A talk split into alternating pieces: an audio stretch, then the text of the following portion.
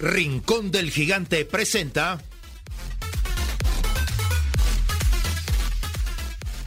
Semilla Oriental, un programa sobre el desarrollo de las nuevas generaciones en la sociedad del conocimiento.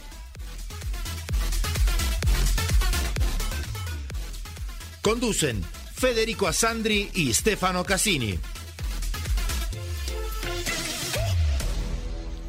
Producción Enzo Menose.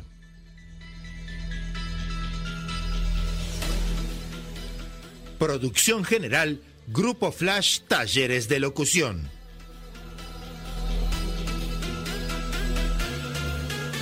¿Qué tal? ¿Qué tal? Buenas noches amigos, queridos amigos de Semilla Oriental. Hoy otra vez tenemos a nuestro director con problemas hace tres semanas. Se rompió un brazo. Este, tuvo que su cosecha de eh, frutilla hidropónica. Ahora está con fiebre en la casa, con gripe. Bueno, pero Semilla está siempre, así que le mandamos un abrazo, un saludo grande a Federico, agradecemos a, a José Cabrera que está en los controles. Y esta noche tenemos a Francisco Romero. Pancho, no, Fran Romero. Nació en Montevideo hace 38 años. Es hijo de padres docentes eh, siempre fue muy curioso, o sea que tiene una muy buena educación. Y de chiquito le gustaban los autos, loco por los autos. Y sobre todo le gustaba el auto de su papá, que el primero que conoció era, era un Fusca. Y su tía le regaló un Fusca también de plástico, o sea que loco de, por los autos. Después eh, siempre hizo la UTU, se especializó en técnica de, digamos, de la parte eléctrica también eh, bastante autodidacta, también es músico. Bienvenido, Francisco, ¿cómo estás? Buenas, buenas noches, ¿cómo andan? Muy bien. Te escucho un poco lejos, pero entendí y escuché que habían hecho una muy buena investigación sobre mi persona. no, pero quería decir más, que fuiste a este, pero tenemos un poco menos de tiempo porque hoy se, se acortó un poquito el programa, pero queremos aprovechar tu presencia. Y tenemos también, eh, ¿cómo te va, Enzo? Bien, bien. Muchas gracias por invitarme nuevamente al programa. Bueno, aquí estás porque justo eh, Federico estuvo con bastante problema. Bueno, ¿en qué año empezaste a pensar en transformar un Fusca en, de combustión a eléctrico, Francisco? Eh, ¿En qué año? Bueno, esto arrancó ya por el 2017. A principios del 2017 eh, se me ocurre la idea y empiezo a buscar las, las alternativas que había en Uruguay, que eran en Uruguay per se no había ninguna, había alguna conversión hecha pero no con componentes de acá y bueno, hubo que buscar algo en el exterior, encontrar algún contacto fiable para traer componentes del exterior. Yo no, soy importador, soy técnico mecánico, eh, abocado al área de la electrónica.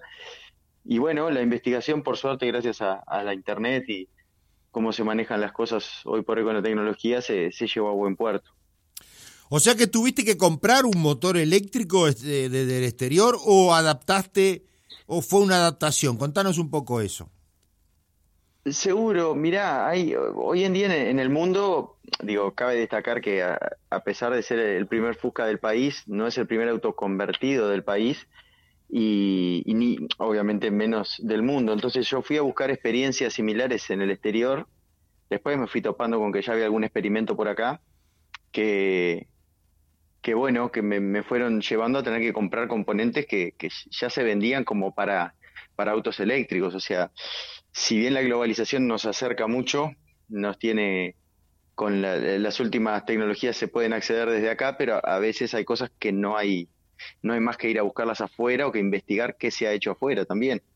Entonces sí hubo que comprar una serie de componentes para instalar, más algunos trabajos hechos acá artesanales y, y bueno, y al, día de hoy, que no fue en el 2017 cuando empecé a planear todo, no estaban, pero comprar baterías de, de, litio, que son, todo el mundo ya las tienen en, la oreja esa palabra, la expresión baterías de litio, eh, ensambladas por también un productor, o sea, un proveedor de baterías local, pero con componentes comprados en el exterior. Digo, no, no, hay mucha novedad en esto de, de, exportar, de importar cosas para poder producir, ¿verdad?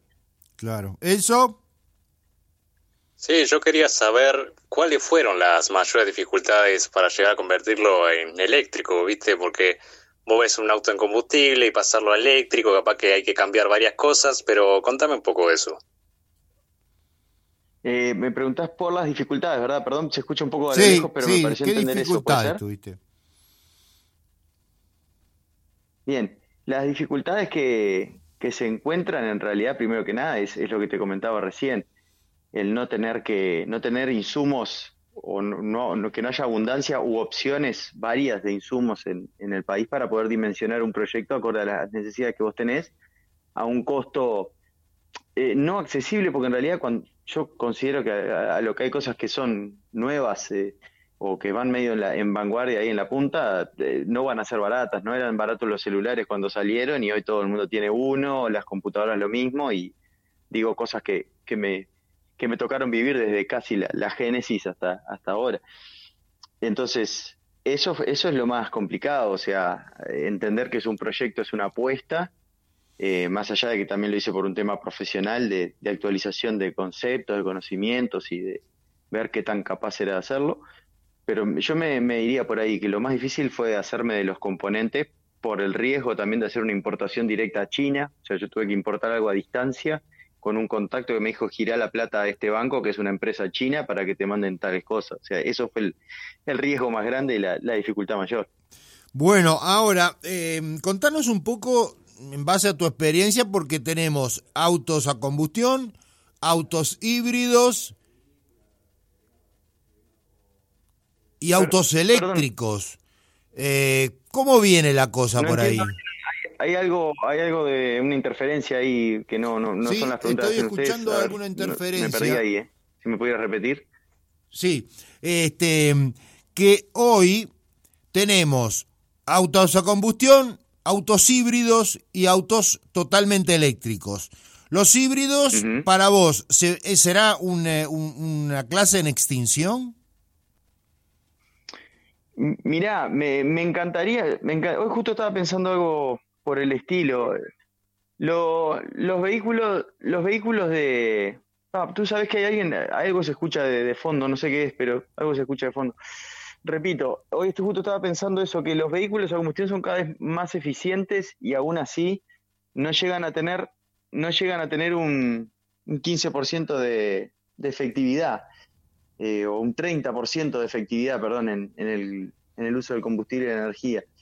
Los autos híbridos lo que ayudan a hacer es aprovechar un poco, eh, eh, mejorar la eficiencia utilizando en los rangos quizás menos eh, eficaces del auto el motor eléctrico, que son en los arranques, en las aceleraciones, ¿verdad? Y obviamente todo pinta, todo apunta por lo que muestra el mercado a que vayan a ir desapareciendo también.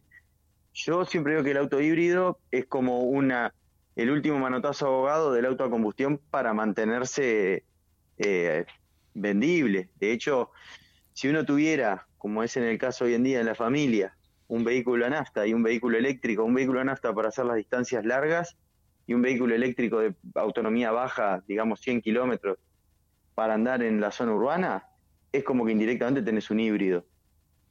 Claro, eh, claro. Enzo. Eh, yo creo que van a desaparecer con el tiempo, creo que no es algo que vaya a desaparecer de acá a 10 años, menos en Uruguay. Eh, y, vamos a tener un poco más de combustión, cada vez más eficaz y con más elementos que hacen más complicados esos sistemas. Esos autos son más complejos. Un auto eléctrico, una de las cosas que tiene, y va en contra un poco de mi oficio, yo soy mecánico, como te decía, es que carecen de mantenimiento. Los mantenimientos son prácticamente nulos o mantenimiento de software de algunas computadoras de autos eh, súper eh, complejos, pero el auto nuestro es muy sencillo a nivel eléctrico y a nivel eh, la electrónica es lo, que tiene adentro el, controlador del motor y después es todo muy sencillo.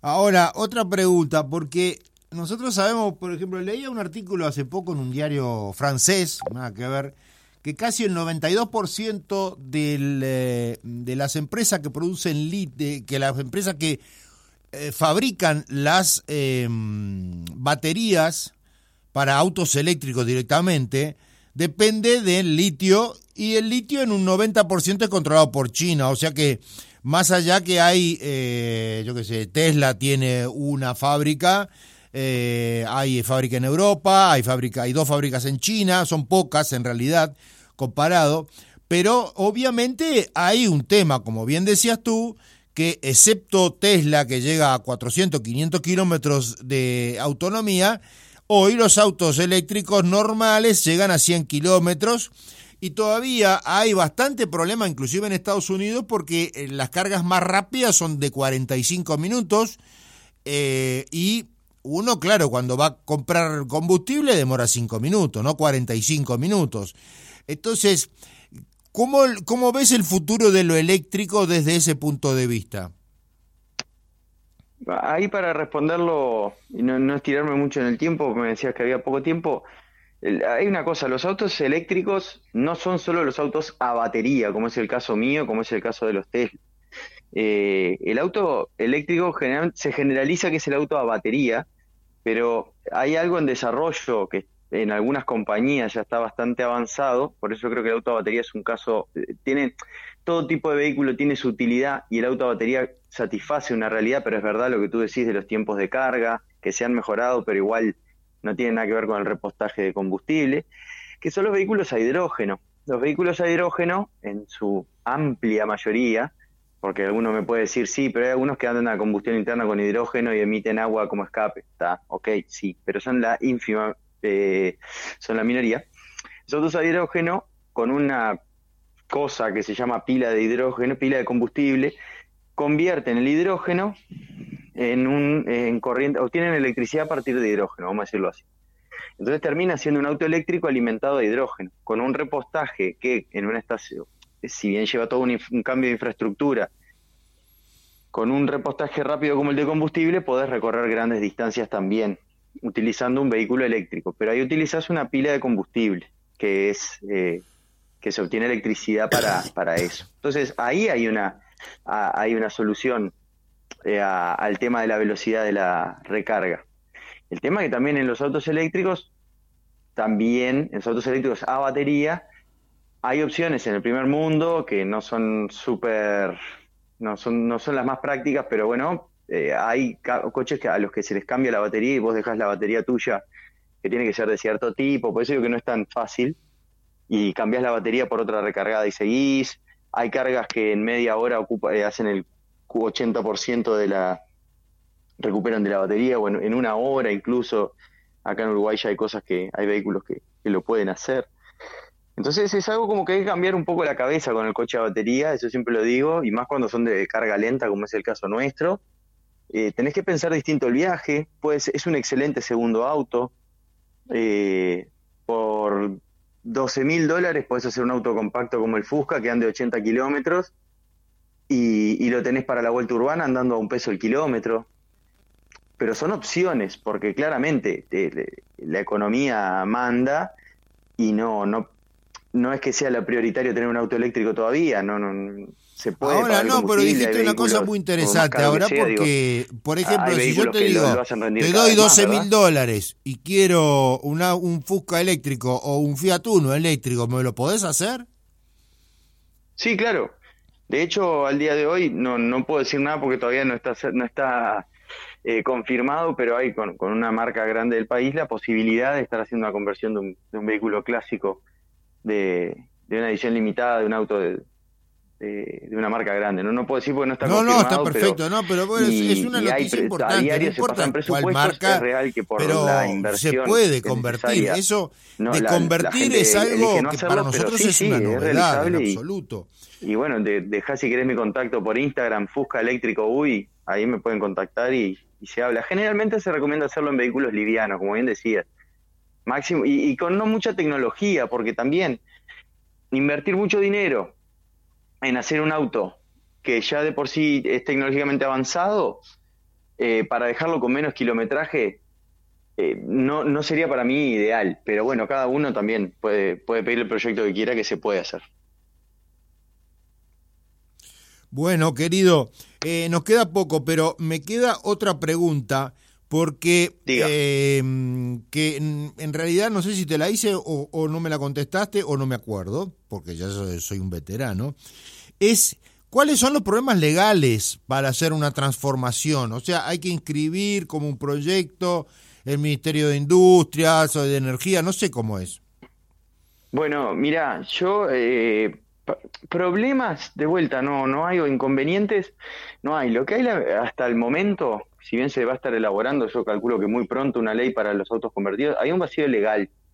Ah, hay un vacío yo legal, lo, convertí, los trámites que tuve que hacer, además de una inspección técnica, fueron los mismos que si tú cambiaras un vehículo con papeles, ¿no? Con papeles, que certificados de importación y todas esas cosas, pero en, en el caso mío, en el lugar de empadronamiento de Montevideo de la Intendencia es en la calle Pedernal. Tuve que concurrir repetidas veces porque sí, hay un vacío legal, pero también había como una especie de novedad. Entonces llegamos a la conclusión de que el reglamento es el mismo que cambiar un auto de motor gasolero a nafta o viceversa, eh, porque no había una reglamentación en el momento. Entonces yo presenté la documentación que te piden para cuando cambias un auto por un motor por otro de combustión y después de una inspección técnica y un par de idas y vueltas con, documentos de importación, al día de hoy mi vehículo está, está habilitado para, para circular. Eh, ¿Podemos pasar tu celular o no? Eh, de vuelta, hay un vacío legal que se va a estar llenando, yo calculo que pronto, de acá, dos años máximo, porque los autos eléctricos convertidos, por lo menos una de las respuestas que tiene el mercado o que puede llegar a tener el mercado automotriz automotor, para cubrir las necesidades que va a tener de autos eléctricos, va a ser que se produzcan talleres de conversiones, porque las plantas, si quieren llegar al 2025, que ya la están viendo para patearla para adelante, sin venta de autos a combustión y que sea todo eléctrico, no les van a dar las plantas del, del mundo para poder cambiar todo el parque automotor, ni que hablar del sistema de carga. O sea, Ah, ah, eh, da para hablar esto, Estefano. da para hablar y por eso, eh, como se nos terminó el tiempo, te vamos a llamar de vuelta. Quédate tranquilo. Y si podemos pasar tu celular por si quieren preguntar algo.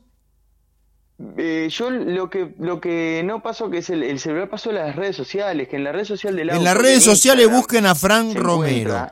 Fusca eléctrico y se van a y van a poder informarse. Bueno, muchísimas gracias Vamos a seguirla. Ahora vamos a Semilla Deportiva. Te agradecemos mucho, Frank, y este y bueno, suerte también con la música, pues somos músicos. Y hasta la próxima. Seguro que vamos a seguirla. Abrazo grande, vamos con Semilla Oriental y el cierre del programa. Y la tanda. Abrazo. Gracias.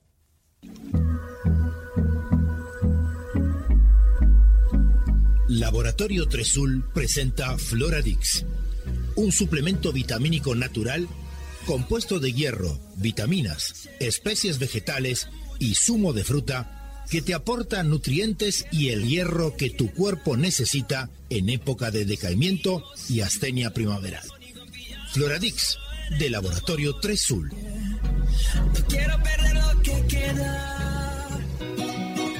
La vida es dulce, la vida es dulce para el desayuno siempre es muy oportuno. Un Martín Fierro con membrillo. ¿Y por qué no? Con batata o zapallo.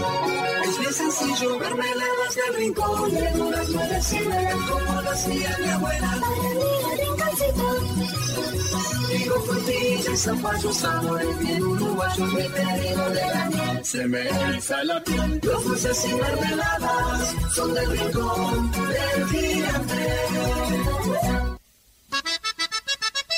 En Juanico, a pasitos de la vía del tren, se inauguró la supercarnicería Mi Familia, donde podrá encontrar los mejores cortes del Uruguay.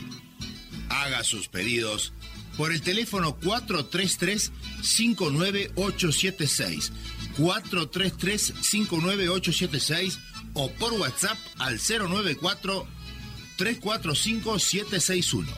Supercarnicería La Familia calidad y precio en Juanico.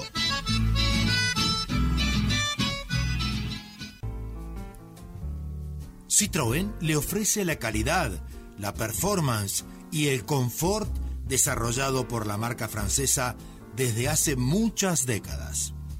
En el sitio www.citroen.com.ui encuentre toda la información y las características de la gama solicite una cotización, folletos ilustrativos y vea las fotos de los vehículos Citroën disponibles en Uruguay. No se arrepentirá por elegir Citroën, una garantía para toda la vida. Andrés Berruti Piscinas. Mantenimiento integral, asesoramiento técnico, instalaciones, reparaciones, calefacciones, venta de productos e insumos, recuperaciones de agua, servicio semanal, trabajos garantidos. Todo lo que tu piscina necesita. Andrés Berruti 092 334 060.